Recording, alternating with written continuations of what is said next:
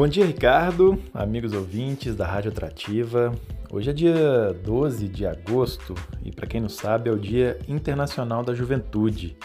Quem me chamou atenção para esse tema foi a minha amiga Vanessa de Paula, lá do bairro Josefina do Coelho, aqui em Barroso também.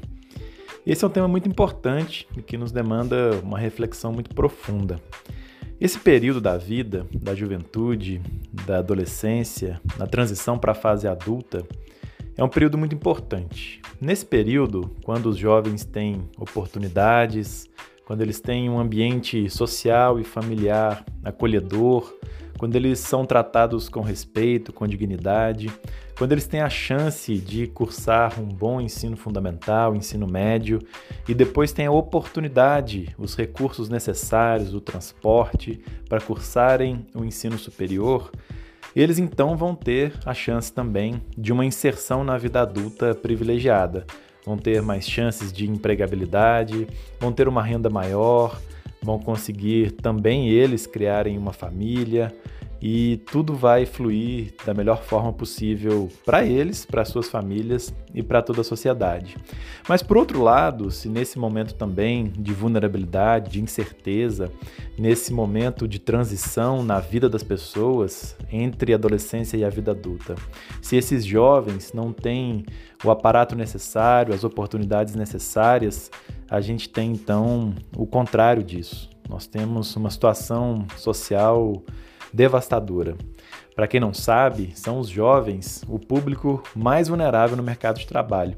Quando a gente tem uma crise como essa que nós tivemos recentemente, nós ainda não nos recuperamos, são os jovens os que perdem mais, em maior proporção, os empregos e que demoram mais a recuperar o seu emprego na sequência também.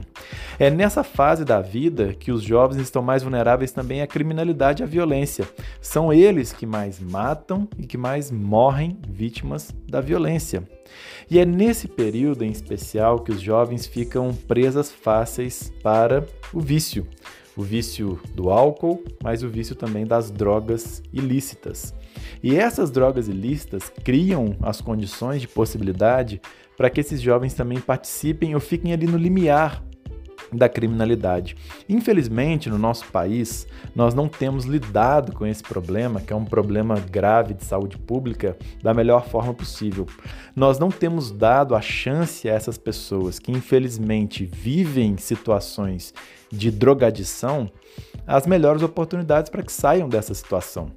Eles não têm as chances de se cuidarem, de se tratarem e de vencerem o vício. Muito pelo contrário, muitas vezes nós tratamos esse problema, que é um problema de saúde pública, como se fosse um problema de polícia. E aí esses jovens, eles vão então parar na cadeia. E na cadeia é que eles não conseguem, então, nenhum tipo de oportunidade. É lá que eles não conseguem estudar, é lá que eles perdem a sua oportunidade de emprego, a sua empregabilidade futura, eles não têm as chances de aprender nada de valioso dentro da prisão. E a gente, ao invés de criar uma geração futura com perspectivas e que possa fazer bem a todos os que os cercam, nós, estão, nós então estamos criando uma geração perdida, porque as nossas cadeias cada vez mais cheias, cada vez mais lotadas, não geram perspectivas de um bom futuro. Por isso, eu acho que nesse dia, dia 12 de agosto, a gente deve refletir sobre quais são os rumos e os destinos da nossa juventude. O que é que nós estamos fazendo enquanto pessoas, cidadãos, familiares, mas também as nossas instituições públicas, os poderes públicos, as prefeituras, o Estado, o governo federal, as polícias, as escolas, os serviços de saúde, Todos nós devemos parar no dia de hoje para refletir sobre qual é o nosso papel, o que, que nós estamos fazendo de errado, o que, que nós estamos fazendo de certo e como nós devemos então melhorar e aprimorar as nossas ações para darmos cada vez mais oportunidades e bons caminhos a essa juventude. Um grande abraço, Antônio Claret, para a Rádio Atrativa FM.